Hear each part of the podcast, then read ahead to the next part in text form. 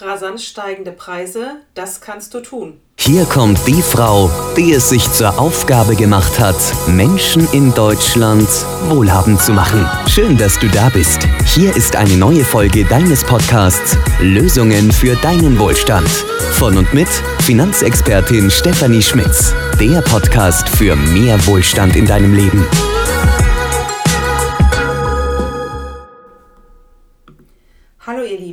Schön, dass ihr da seid. Lasst uns diese Woche einmal darüber sprechen, wie wir mit den rasant steigenden Preisen an der Tankstelle und im Supermarkt umgehen sollen. Warum ist es wichtig, in schweren Zeiten das Geld zu schonen? Gerade in diesen schweren Zeiten ist es wichtig, auf das Geld zu achten. Die Grundlage für Wohlstand ist nicht Reichtum oder Besitz, sondern Selbstbestimmung. Das bedeutet, dass es nicht wichtig ist, wie viel Geld du hast, sondern wie du es entsprechend deinen Wünschen und Zielen ausgibst. Hier sind ein paar Tipps, wie du es auch bei diesen Preisexplosionen, die wir im Moment erleben, schaffst, mit deinem Geld auszukommen. Erstens, Schreib einen Haushaltsplan. Welche Ausgaben kommen in den nächsten, im nächsten Monat auf dich zu? Nur mit einem Plan behältst du die Ausgaben im Blick und bekommst ein Gefühl dafür, inwiefern dich die Preiserhöhungen überhaupt treffen. So siehst du auf einen Blick, welche Kosten am meisten ins, Gesicht, ins Gewicht fallen. Was ist für dich im Vergleich zum Vormonat, zum Vorjahr teurer geworden? Welche Kosten müssen wirklich sein, was ist dir wichtig. Wenn du das herausgefunden hast und weißt, welche Einnahmen und Ausgaben du hast, dann kommt hier Tipp Nummer zwei. Tipp Nummer zwei lautet, halte dich an diesen Haushaltsplan.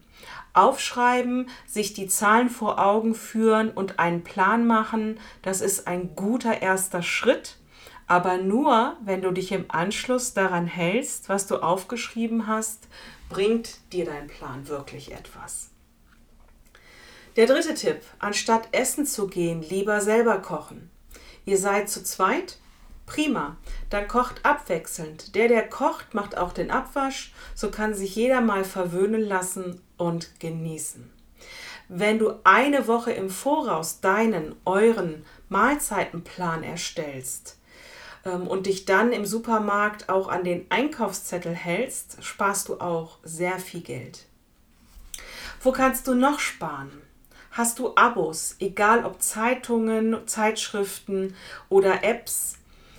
Frag dich mal, liest du all diese Zeitungen, die da bei dir sind oder liegen die einfach nur in der Ecke rum und nehmen Platz weg?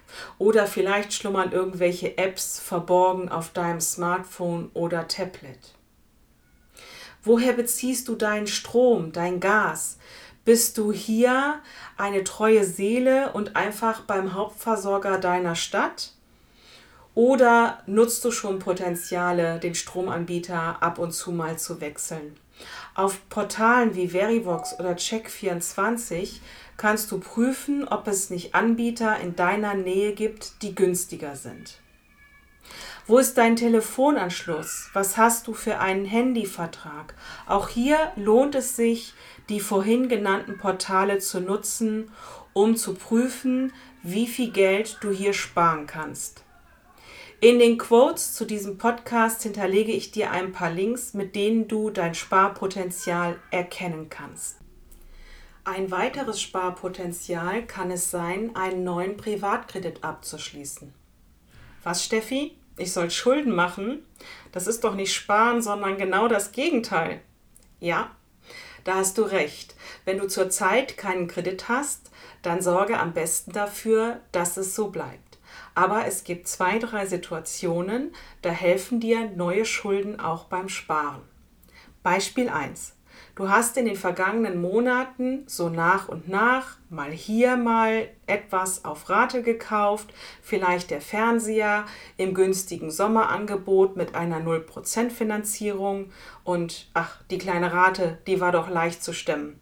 Dann wolltest du endlich mal wieder verreisen und weil es für viele von uns nur Kurzarbeitergeld gab, hast du den Urlaub vielleicht mit der Kreditkarte gebucht und stotterst die Summe jetzt auch in Raten wieder ab. Dann kam vielleicht noch die Thermomix-Party oder das neue iPhone des Weges oder dein Auto hat plötzlich den Geist aufgegeben und ehe du dich versiehst, werden aus vielen kleinen einzelnen Monatsraten insgesamt eine hohe Belastung. Und da kann es sein, dass ein Privatkredit, in dem du alles zusammenfasst, am Ende entweder kleinere Raten hat oder du mit dem, was du jetzt bezahlst, insgesamt deine Schulden früher wieder los bist. Beispiel 2. Du hast in deiner Wohnung alte Elektrogeräte, eine undichte Haustür, noch Lampen mit alten Glühbirnen oder andere Strom- und Energiefresser und die kosten dich im Moment unendlich viel Geld. Auch hier macht es Sinn, mal zu prüfen, wie viel Geld du brauchst, um deine Energiefresser auszutauschen. Vielleicht ist es sinnvoll, auch dafür einen Kredit aufzunehmen und je nachdem, was du machst, bekommst du am Ende vielleicht noch staatliche Zuschüsse. Dann kannst du den Kredit auch ganz schnell wieder zurückzahlen. Du merkst, manchmal kann es sinnvoll sein, einen neuen Kredit aufzunehmen. Auch zum Thema Privatkredit könnte ich in den Quotes zu diesem Podcast einen Link hinterlassen. Aber ich sage euch, hier können mit Unwissenheit viele Fehler gemacht werden. Und ich würde mir gut überlegen, ob ich die Online-Banking-Daten von, von meinem Konto auf Vergleichsportalen freigebe. Ja, die Bank, die dir einen Kredit gibt, muss wissen, was du verdienst und vielleicht auch mal einen Blick auf deine monatlichen Ausgaben haben. Aber deshalb muss sie keinen Zugriff auf deinen Online-Banking-Account haben. Hier habe ich einen viel besseren Vorschlag für dich. Egal, ob du wegen Beispiel 1 oder Beispiel 2 oder aus einem anderen Grund gerade einen Privatkredit brauchst, lass uns ein kurzes Gespräch führen, damit du alles beachtest, was wichtig ist. Nach unserem Gespräch kannst du immer noch entscheiden, ob du selber einen Antrag über ein Portal stellst oder ich für dich einen günstigen Kredit finden soll. Auf die Schnelle vergleiche ich für dich über 100 Kreditangebote und die Auszahlung erfolgt oft innerhalb von zwei Tagen, ohne dass du der Kreditbank vollen Zugriff auf dein Online-Banking geben musst. Also, Einfach Terminlink in den Quotes folgen und alles andere erledigt sich von selbst.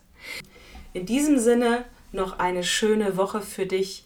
Ich freue mich, wenn wir wirklich persönlich ein Gespräch führen. Deine Stefanie. Danke fürs Reinhören in den heutigen Podcast. Vergiss nicht zu abonnieren, damit du keine Folge verpasst. Wenn du eine Frage an die Finanzexpertin Stefanie Schmitz hast zum Thema Geld oder Wohlstand, dann kann, wird und will sie dir diese gerne beantworten. Gehe dazu einfach auf www.stephanieschmitz.com/antworten. Bis bald im nächsten Podcast.